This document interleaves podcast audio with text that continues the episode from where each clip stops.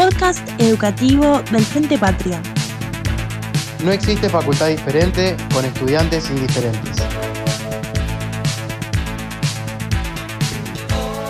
Hola a todos y a todas. Antes que nada, muchas gracias por la invitación para compartir con ustedes algunas reflexiones breves en torno a las propuestas, a los postulados de las denominadas teorías críticas del derecho. En ese contexto es importante, como noción preliminar, tener presentes que dentro de las pretensiones pedagógicas de la teoría general del derecho, que en nuestra casa la denominamos introducción al derecho, y también de la filosofía del derecho, porque en definitiva es un tema que retomamos en esa asignatura, ponemos de relieve algunas discusiones en torno a cuál es el concepto de derecho, cuáles son los alcances, es decir, cuáles son las formas de interpretar el derecho, la estructura de las fuentes, los conceptos fundamentales de nuestra disciplina, y en ese universo de problemáticas, sin lugar a dudas, el aspecto central, el aspecto eh, inicial para introducirnos en esos debates es poder presentar una noción, una definición acerca de esta disciplina eh, que nos convoca. En ese sentido, las teorías críticas si bien en la Argentina comienzan a desarrollarse, es decir, podría encontrarse una fecha de nacimiento a partir de la década del 70 del siglo pasado, encuentran antecedentes en otros países, por ejemplo, en Italia con el movimiento del uso alternativo del derecho, en Estados Unidos con la Critical Legal Studies, incluso en Francia con el movimiento de Critique du Droit, donde precisamente ya existía de alguna manera una incipiente semilla en torno a presentar una alternativa respecto de las eh, propuestas o las perspectivas tradicionales acerca de la filosofía del derecho. Antes de, detenernos exclusivamente en las tesis, en las principales eh, ideas que sostienen las teorías críticas, creo que es fundamental recordar que en ese breve recorrido histórico que solemos hacer en torno a las escuelas biofilosóficas, siempre ¿no? dedicamos un espacio de nuestro nuestro tiempo pedagógico al positivismo jurídico, al naturalismo. Identificamos al realismo, no solo el realismo escandinavo, el realismo estadounidense, sino también el realismo, por ejemplo, genovés, de gran importancia, con representantes de la talla de Ricardo Guastini, Paolo Comanducci, eh, Pierluigi Chiassoni. Lo identificamos al realismo como una teoría bisagra, ¿sí? como un quiebre entre las perspectivas tradicionales, el positivismo y el naturalismo, y algunas otras que se desarrollan a posteriori, como las teorías críticas. Y es una bisagra porque introduce una mirada con un mayor anclaje sociológico, es decir, esta idea de pretender llevar el derecho a la tierra, al terreno, es algo que resulta sumamente interesante en la propuesta realista.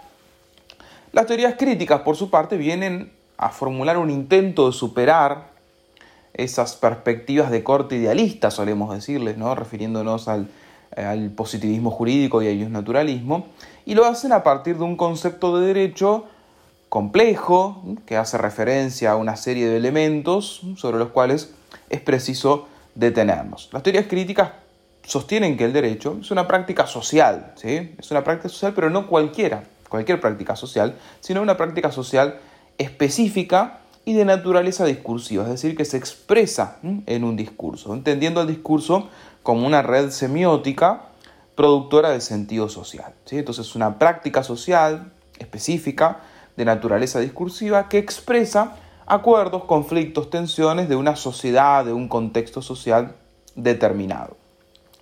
Desde ese punto de vista, entonces, está clara la diferencia de las teorías críticas en relación con las propuestas que señalé previamente.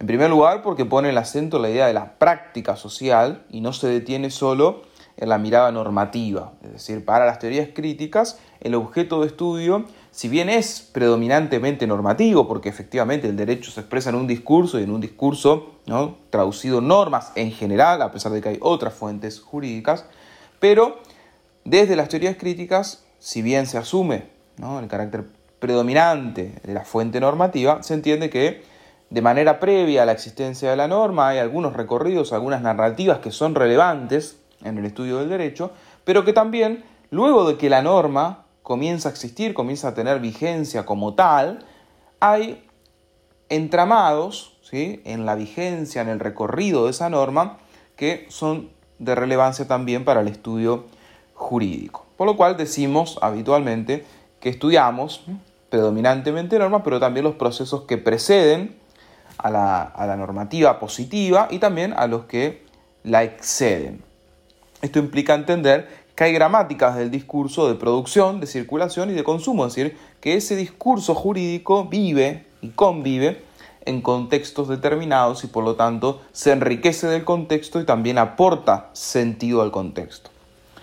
Entonces, partimos de esa idea del derecho como una práctica social, entendemos e identificamos la centralidad que tiene la fuente normativa, pero no lo hacemos de una manera excluyente, sino que ponemos el acento en otras fuentes posibles, es decir, ampliamos el catálogo de fuentes de una manera contundente en relación con otras propuestas filosóficas, y sobre todo sostenemos que el derecho es un producto social, ¿sí? es una construcción social, está esto ya inscrito en la definición, ¿no? cuando determinamos que esa práctica social expresa acuerdos, conflictos, tensiones, estamos dando cuenta, en definitiva, de que el derecho es un producto social, ¿sí? de que hay en torno a la producción jurídica una serie de acuerdos, conflictos, tensiones, es decir, hay una puja de poder. Y ese producto social está históricamente connotado, es decir, que depende del, del clima, del contexto, de la coyuntura histórica, y no es, no es neutral, es decir, es axiológicamente no neutral. Por lo tanto, subrayamos la relación entre derecho y poder. No cualquier relación entre derecho y poder, sino una relación que incluye al poder formal, es decir, al poder institucionalizado, al poder en su carácter de ostentación, pero también abarca al poder en su carácter de denegación o, en palabras, por ejemplo, de Ferrajoli, a los famosos o denominados poderes salvajes, es decir, estos poderes subterráneos que también determinan la creación del derecho, la aplicación, la interpretación. Por lo cual las teorías críticas también intentan superar esa instancia meramente formal de pensar que el derecho es producido por el poder institucionalizado y se detienen, profundizan, bucean en torno a los poderes subyacentes, es decir, esta idea entre la creación y la aplicación patente del derecho, la creación y la aplicación subyacente del derecho. También, desde las teorías críticas, ponemos el acento fundamentalmente en el estudio del discurso jurídico. Y cuando hablamos de discurso jurídico, insisto, no nos detenemos o no nos circunscribimos exclusivamente a la norma jurídica, ¿sí? sino le damos un espacio protagónico a la jurisprudencia como una manifestación también de la puesta en vida, de la puesta en movimiento del discurso jurídico, pero también a la doctrina, es decir, esto eh, recuerda la, clásica formulación de Carlos Cárcova en torno a que el derecho es lo que la norma jurídica dice que es, pero también lo que sentencia los jueces, lo que argumentan los abogados, lo que discuten los doctrinarios, incluso lo que trabajamos en las aulas con nuestros, con nuestros estudiantes, eso también es el derecho. ¿sí? Lo que sucede en, los, en, la, práctica ¿no? social, que muchas veces ni siquiera se traduce en una costumbre, sino simplemente en ciertos hechos relevantes que tienen que ver con manifestaciones culturales, valorativas, etcétera, que también son objeto de estudio para nuestra disciplina. Entonces, al hablar de discurso en estos términos amplios, ponemos también eh, o hacemos énfasis en la relevancia que tienen los mitos y las ficciones en el mundo del derecho. Por ejemplo, el mito de la presunción de conocimiento del derecho, el mito de la igualdad ante la ley. Son algunas de las advertencias que hace la teoría crítica, las teorías críticas, algunas de las denuncias que hacen las teorías críticas, precisamente intentando dar cuenta de elementos que en otras perspectivas no están presentes del mismo modo.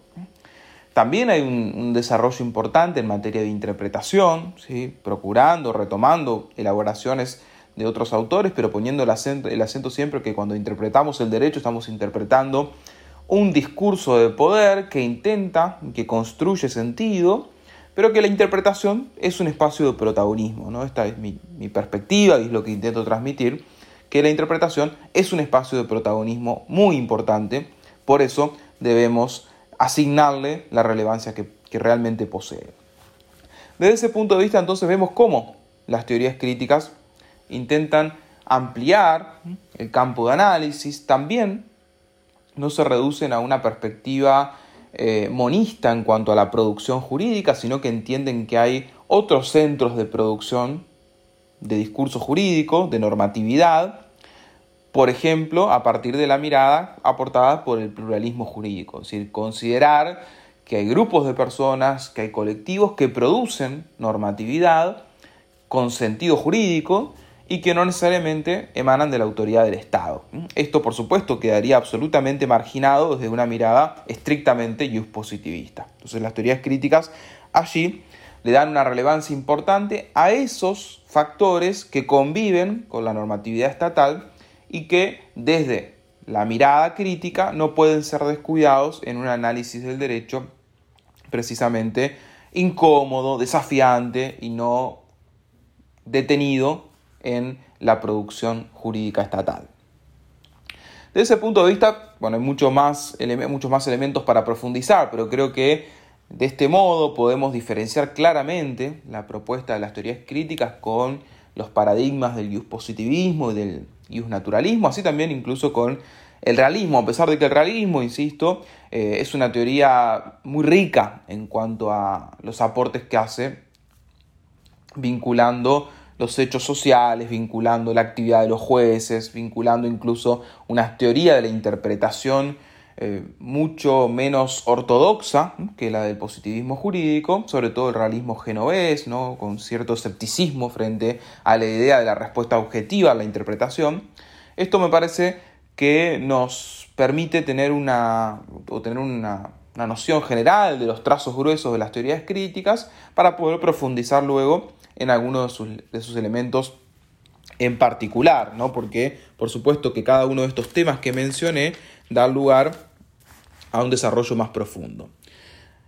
Termino, ¿no? para cerrar esta primera presentación, destacando la importancia que tiene la teoría general. La teoría general como una ventana, ¿no? como un inicio, una aproximación al estudio del, del derecho desde su generalidad, pero también teniendo en cuenta lo importante que es proporcionar herramientas para un análisis crítico del fenómeno jurídico, sobre todo teniendo presente que, como bien lo ha señalado alguna vez eh, von, Kirchmann al sostener que bastaban tres palabras del legislador para echar por tierra bibliotecas enteras. Bueno, la teoría, la teoría general, ¿sí? las teorías críticas también, muy singularmente, permiten dar cuenta de que esas tres palabras del legislador no echan por tierra todas las elaboraciones que hacemos desde la teoría general, sino que la teoría general nos sirve para poder entender esas tres nuevas palabras del legislador que muchas veces